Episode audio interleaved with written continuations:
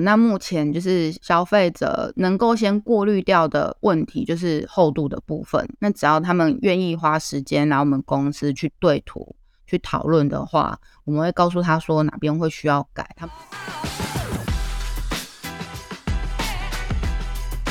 大家好，欢迎回到 TCMIC 产业要闻，我是主持人 Robert。那 TCMIC 是一个专注于工具机与自动化领域的工业媒体，我们对 3D 列印中各种列印方式都有做介绍。那我们也邀请了台湾制作这些机台的厂商，为我们介绍不同种的 3D 列印技术。那今天我们想要更深入到使用端，听听 3D 列印在规模化生产中遇到了哪些困扰啊，或者是未来趋势是什么？那我们非常荣幸可以邀请到视成科技的 Amber，那他将带我们了解使用端在使用 3D 列印的想法。那让我们听听 Amber 是怎么说。那 Amber 您好，可以先跟我们的听众朋友介绍一下您自己跟视成科技吗？Hello，大家好，我是 Amber，在视成科技呢是担任业务一职。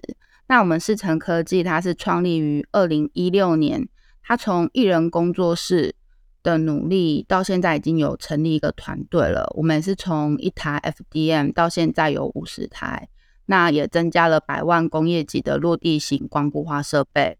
那其实我们工程师他有具备十多年的模具开发经验，他可以给予实务上的建议，以不妥协、不将就的态度来提供高效率、高精准的各项 3D 顾问式服务。所以，我们主要都是以工业开发件为主。那什么是 3D 猎印的代印服务？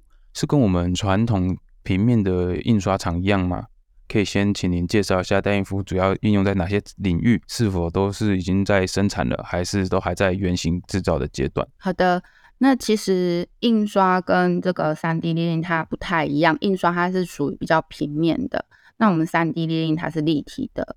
它其实适合所有开发、设计、打样的产业。其实从很早之前的医疗啊、自行车、汽车这些产业都已经有开始在使用了。像如果说遇到一些大型的展览，他们也会印制来展示。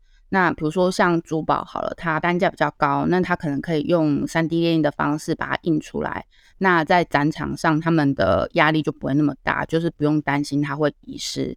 那像自行车啊、汽车这一些的，他们也可以把它印制出来，然后放置展场，可能吊挂起来给大家看。那医疗的部分，它可能目前都是用在教具上面。那新创商品啊，它在开模之前的设计打样。它可以验证产品的结构跟尺寸，那呃主要就是 3D 列印，它就是有客制化的服务嘛，它没有 MOQ，CP 值也很高。那只要在符合 3D 列印的物性的限制之下，它其实是可以到终端去使用的。比如说赠品啊，它可以小批量的印制，消费者他就是后面他可以再自行加工，或者是如果真的比较工业件的话，它可以用尼龙烧结的方式去印制。这种就很常出现在车类，因为它可能原厂已经停止生产了，还是有人在开这一台车，那它的一些零配件它就可以少量印制，然后直接装上去车体上使用。我想了解一下，就是我们这个代印服务它的流程是什么？可以帮我们介绍一下吗？好的，那如果有需要我们代印的话，首先你一定要提供 3D 的图档。那它可以是 STL 档或者是 STEP 档，如果真的这两个都没有，那至少要 IGS 或者是 XT。那其实我们还是很建议说，至少要有 STEP 档，因为呃，可能解析度我们可以协助处理啊，或者是后续一些小问题的部分，至少有 STEP 档，我们还可以帮忙协助去排除这样子。那在接下来，其实因为它这是客制化的东西。那我们跟你对完图档，然后报完价之后，我们都是会希望客户先付款。那我们确认到账之后，才会开始印制。因为毕竟它是客制化的东西，它可能对你很重要。可是我们不可能像其他，比如说脚踏车，你不喜欢，我们还可以卖给别人。但这个东西就是呃属于你的设计，所以我们都会呃确定到账之后才会开始印制。我们在使用 3D 列印机的时候，有没有哪些是我们特别需要考虑的？或者说我们在发印的时候，有哪些东西是我们特别需要考虑的吗？哦，有像光固化，呃，要来印制的话，其实我们都会建议它，呃，厚度至少要有两 mm，那它才才会有一定的强度。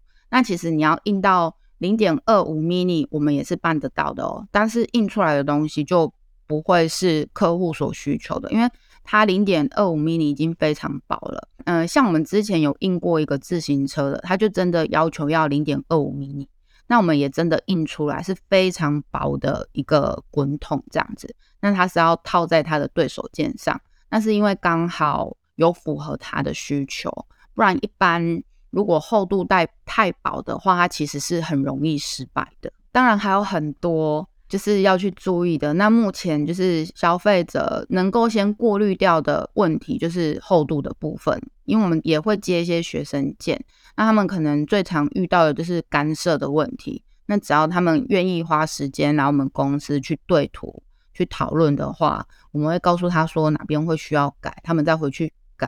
因为光图档来，其实会有很多问题啦，但是。第一阶段我们可以克服的，我们工程师可以协助的，他都会先把它解决掉。但是有一些真的需要碰到图档的部分，我们还是会就是告知客户去修改，比如说它的厚度或者是干涉的部分，可能要请他再注意一下。这样，不然其实这样印出来也不会是他们要的。因为其实一般 3D 列印，它可能收图档就印给你，但是你回去之后，你就会发现，哎，怎么跟你想的不一样？那其实现在在企业开发设计这一块啊，常常你印不是说你一次就会好，你一定是丢出来印，然后回去再检查，哎，是不是结构上面有地方没有非常周到的，那就是呃再重新画图，然后再过来印制。其实工业设计的东西会很长，来来回回很多次，没有那种就是一次可以到位的。除了目前您提到的应用领域，有没有其他尚未开发出来的应用领域可以跟我们分享一下吗？有的，像目前呢、啊，我们其实是往医疗的领域去发展。那我们会希望说，以不侵入性的治具，那跟医生讨论说有合适病人的材质，比如说客制化的钛合金，它可以印制那个膝盖的半月板等等。那其实目前市面上。的医疗用的三 D 列印，它都是以教具居多，所以我们很希望可以往医疗领域这个方向去发展。好，了解。所以我们现在就是往医疗领域去拓展。但是，呃，我这边想要请问一下，就是因为我们医疗领域的医疗器材，它很多都需要这种 TFDN，就是台湾的这种认证。那我们有没有往这个方向去努力呢？因为像我们之前有接触过，是印一个治具辅具，是呃协助病人。就是做的比较挺的那一种，让他比较不会不舒服。那因为他要长期贴在客人的身上，我们就可能还要去了解说这个材质它适不适合，O 不 OK？不侵入性的治具为主。像刚刚讲的那个半月板，真的是比较后面，因为它是要植入到膝盖里面的。那目前我们是以治具啊辅具为主。一般来说，我们在检测减法制程所生产的产品，就是我们传统的 CNC 产品，或者是其他的传统的制造方式。我们通常会使用油表卡尺、高度规，那甚至再精准一点，可能是用。分离卡，但这些都是基于这种有基准面的产品进行量测。那 3D 列印的产品很多都是曲面啊，特殊造型。那我们是否有相对应的量测方式？这个部分的话，我们其实工业件的部分它比较少曲面的部分。那其实用光固化去印制的话，它公差就是落在十到二十条。那就以往这三年多，就是我任职大概三年多啦，这三年多来，基本上反馈都是很正向的，很符合。他们的需求。那如果说有遇到曲面那一些部分，我们目前接的会比较偏向艺术件。那他们艺术件的话，它一般印制出来之后，他们还会上色，所以就是变成还会补土啊、打磨这些工序上去，在尺寸上也不太会有问题。那一般我们还是都是以用游标卡尺去量测为主。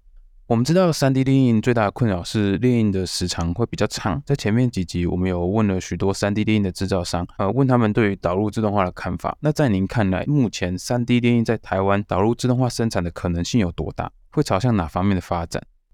嗯，这个部分的话，个人浅见是导入自动化的部分机会比较偏小啦。因为其实你说 3D 列印的时间很长，它其实要看模型。有一些模型，它用 C S C 的确是很快，比如说正方形啊、正正方方没有镂空的部分。但是遇到一些细节多、比较复杂的模型，那就是 3D 列印就会比较快了。那除非又是说碰到那种嗯超级大的模型，两公尺啊、一点五公尺以上的模型，那我们就是会需要裁剪去印制。那其实我们用光固化去印的话是很快的，主要是后续人工处理的时间。加上它光固化是一整盘去印制的，所以你印一个跟一百个的时间是差不多。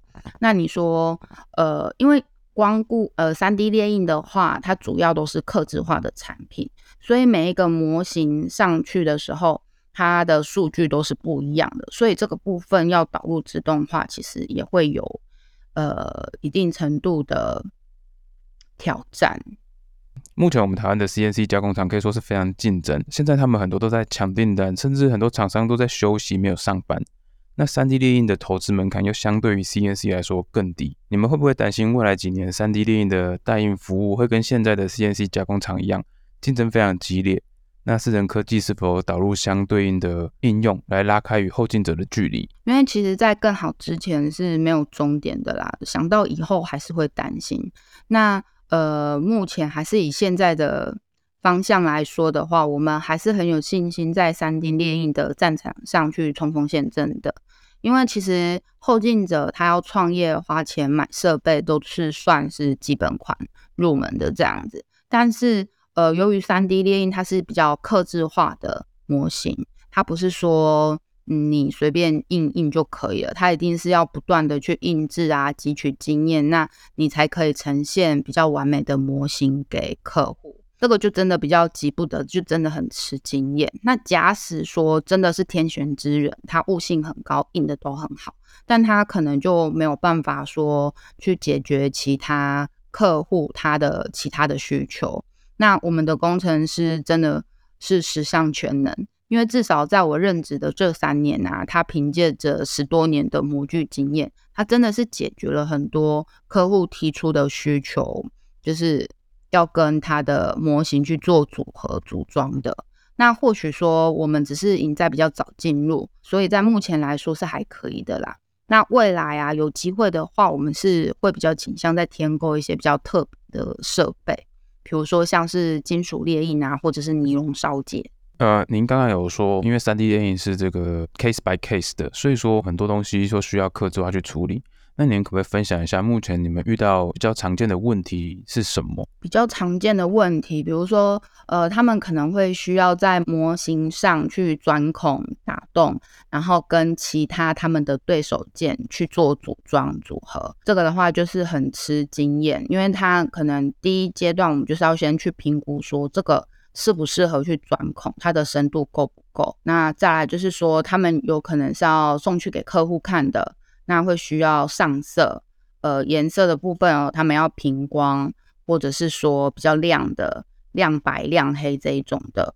那又或者是说，哦，他需要我们呃协助组装，他可能拆件出来之后，我们要帮他组装回去。那未来几年，您对 3D 列印产业的发展趋势有哪些预期跟期待？那思成科技是否有相对应的策略跟计划啊，以来因应市场的变化呢？因为目前以材质上的限制和成本效益的考量，那我们目前都是以环保材料为主。那光固化就是树脂。那未来的话，还是会往金属裂印啊、尼龙烧结这个方向去前进，因为目前。嗯，这这两个算是比较有挑战性的。今天非常感谢 Amber 的精彩分享，让我们对 3D 列印在规模化生产有更多的认识。那让我最惊讶的是，原来我们对 3D 列印的列印时间有错误的想法。我们原本以为它的生产需要很长的时间，但实际上终端使用者对于整体时间的成本是可以接受的。这真的是一个很大的发现。那我们节目的初衷就是希望大家可以听到不同的声音，而 Amber 的分享绝对有做到这一点。